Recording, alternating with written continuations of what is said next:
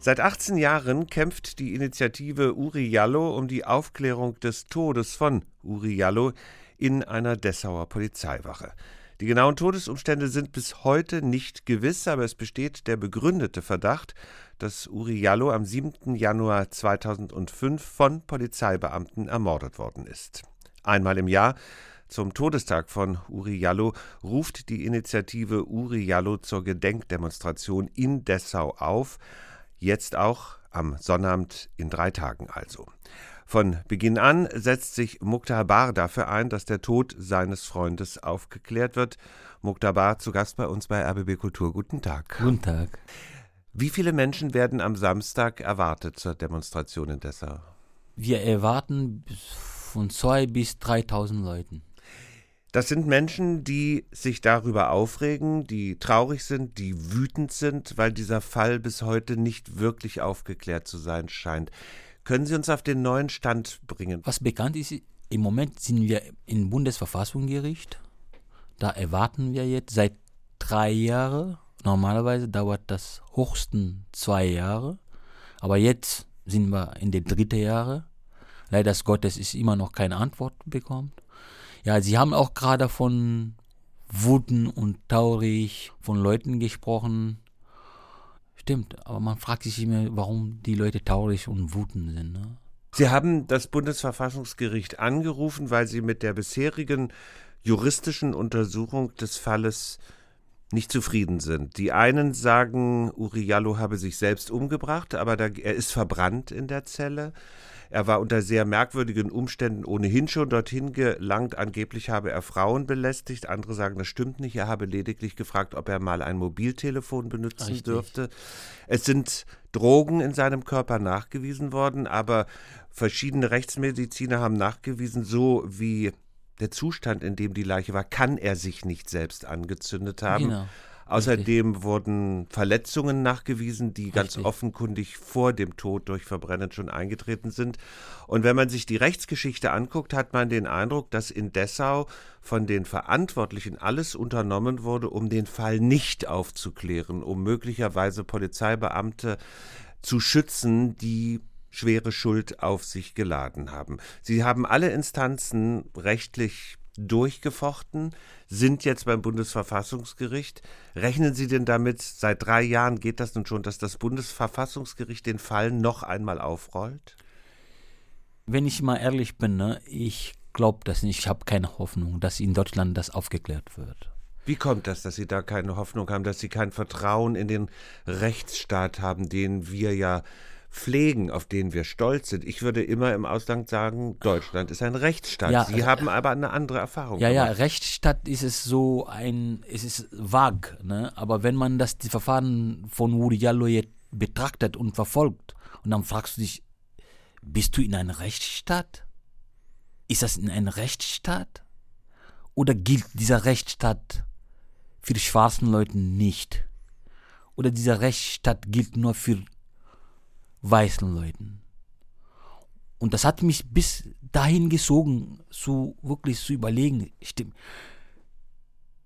ist das normal? Weil in meinem Albtraum hätte ich mir nie gedacht, dass sowas in Deutschland passieren könnte.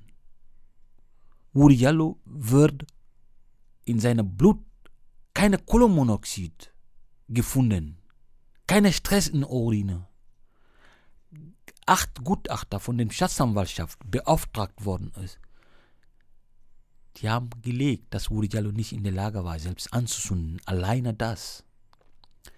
Wo Wuri Jallo lag, war eine Feuerfestmatratze. Dieser Feuerzeug, was Wuri Jallo angeblich benutzt hat, man hat den untersucht durch unsere Gutachten. Sie haben rausgekriegt, dass dieser Feuerzeug könnte nicht in dem Zelle drin sein.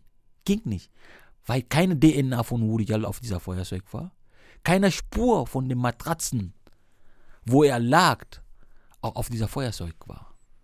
Das heißt, dass sie haben das später, dieser Feuerzeug irgendwo hingestellt und gebrannt und wieder in eine Tüte reingestellt. Ne? Muss man dazu sagen, auch was so seltsam ist, Unmittelbar nach der Tat wurde alles aufgelistet, was man gefunden hat in der Zelle. Da war das Feuerzeug nicht dabei. Genau. Erst bei einer zweiten Liste am nächsten Tag ist dieses Feuerzeug aufgetaucht. Dritte Tage, nicht zweite Tag. Dritte, dritte Tag, Tag sogar. Ja. Nun sagen Sie, Sie haben Angst, Sie befürchten, dass Sie auch beim Bundesverfassungsgericht nicht weiterkommen. Haben Sie dann noch Möglichkeiten, den Fall beim Europäischen Gerichtshof beispielsweise vorzubringen? Ja, das ist unser Ziel, weil solange das nicht in Deutschland verschopft ist, darfst du nicht in den Europäischen Gerichtshof gehen.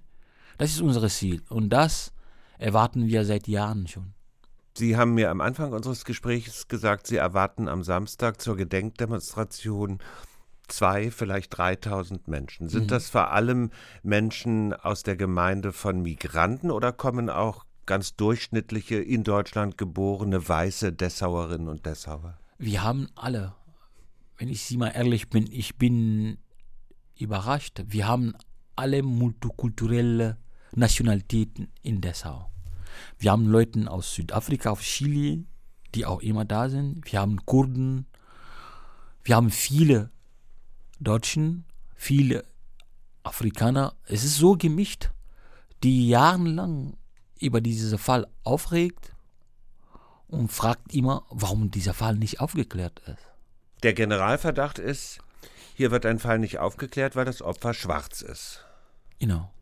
Das unterschreiben Sie. Sie sind ein schwarzer Mensch. Wie erleben Sie den Alltag in Deutschland? Sagen Sie, ja, ich fühle mich wegen meiner Hautfarbe diskriminiert? Ja, oft passiert sowas zum Beispiel, wo du Leute triffst, gerade die dich nicht dich sehen wollen, die auch wütend sind. Ich habe alles erlebt, Beleidigung, spuckte auf die Straße in Dessau, das habe ich alles erlebt.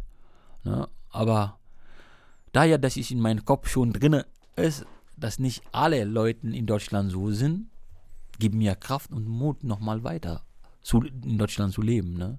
Aber ist es nicht furchtbar, im Grunde jeden Tag gegen Widerstände leben zu müssen, sich verteidigen zu müssen, aus völlig unsinnigen, unmenschlichen Gründen? Ja, da haben Sie vollkommen recht. Das nimmt Kraft das nimmt viel Kraft, nimmt viel Energie, das nimmt viel Platz in deinem Kopf drin. Aber was soll man machen? Man soll dieser Leuten keinen Platz geben. Ne? Man soll dieser Verbrecher, dieser rassistische Leuten keinen Platz geben, in dieser Gesellschaft nochmal so Sachen zu machen, was nicht äh, erlaubt ist, was nicht in dieser Welt auch gehört. Ne? Und was ich einfach nur schade und belauerlich finde, dass so viele Politiker sich reingemischt haben und versucht haben, diese Sachen einfach zu vertuschen. So können Sie sich nicht vorstellen. Ich habe das erlebt. Ich habe das auch mit diesen Leuten gesprochen. Ich werde jetzt nicht eine Partei nehmen, aber fast alle. Und das finde ich traurig. Und das finde ich wirklich bedauerlich. Woher nehmen Sie die Kraft, weiter zu kämpfen? Wie gesagt, ich habe Sie vorhin gesagt, ich hätte mir das nicht vorgestellt, dass sowas in Deutschland passieren können. Und daher, dass ich schon in meiner Kindheit schon bis ich nach Deutschland gekommen ist, in meinem Kopf drinnen geklebt war, dann sage ich immer, ich lasse das nicht zu. Ich will das nicht als wahr haben. Dass man Menschen in Deutschland 2005 nochmal lebendig verbrennen können. Nicht nur diese Verbrennung, aber diese Vertuschung. Dass dieses System einfach nur so funktioniert. Dass diese Gesellschaft so guckt und nicht reagiert. Das finde ich schade. Glauben Sie, dass es je möglich ist, das System zu verändern, das System wirklich menschlich zu machen? Ich glaube schon, aber wir müssen das ändern. Wir, wir dieser Gesellschaft, wir Menschen, die Bürger, wie wir alle, wir müssen das ändern. Wie können wir das tun? Also ich habe jetzt ganz viel darüber gelesen. Ich kenne das nur aus Zeitungen. Es gibt einen großen Podcast, da wird sehr viel erklärt, da kommen sehr viele Stimmen zum Tragen. Es gibt viele juristische Schriften. Mir geht es so ähnlich wie Ihnen. Ich fühle mich hilflos. Das glaube ich Ihnen. Sie müssen sich ja vorstellen, ich habe so viele Schikaner erlebt. Ich wurde zusammengeschlagen. Ich lag vier Tage lang im Krankenhaus, weil ich und meine Initiative das nur gefordert haben. Was kam zum Schluss? Eine Entschuldigung. Die wollten nur eine Entschädigung geben was alles vorher juristisch schon festgelegt war. Wir durften damals sagen, Jallo, das war Mord. Dass eine Justiz in Magdeburg hat sich entschieden, dass wir das sagen dürfen. Aber trotz und Mein Laden, meine Lizenz wurde damals abgezogen. Für ein Café? Für meine Café, genau. Und es war immer eine Razzia in den Laden drinne, unseren Mund zu töten. Und das sage ich, das ist die Sachen, die wirklich nicht mich in Ruhe lässt, die auch mir sagt innerlich, mach weiter, mach weiter bis zum Schluss, weil das gehört nicht in dieser Stadt. Und dieser Stadt, das zu ändern, wir müssen das ändern. Das, wie ich vorhin gesagt habe. Ne? Am Samstag also wieder die Demonstration. Wann genau und wo beginnt sie in Dessau? Wir treffen uns alle um 13 Uhr und laufen wir dann um 14 Uhr los und gehen wir dann zum Staatsanwaltschaft. Wo treffen Sie sich in Dessau? Wir treffen uns am Bahnhof immer. Ne? Wir laufen dann bis zum Staatsanwaltschaft und bei den Alberto Adriano, der damals auch ermordet wurde durch vier Neonazis, und dann laufen wir nochmal zum Polizeirevier, wo Uri Jallo ermordet wurde. Zu Gast bei uns bei RBB Kultur war Muktabar von der Initiative Uriallo, eine Initiative in Dessau, die auch an diesem Samstag nun schon nach 18 Jahren, denn die schreckliche Tat hat sich am 7. Januar 2005 ereignet, nach 18 Jahren demonstriert für Gerechtigkeit und um eine wirklich rückhaltlose und vollständige Aufklärung des Falles. Muktaba, vielen Dank, dass Sie sich die Zeit genommen haben, zu uns zu kommen. Ich bedanke mich auch herzlich, wirklich bei euch zu sein.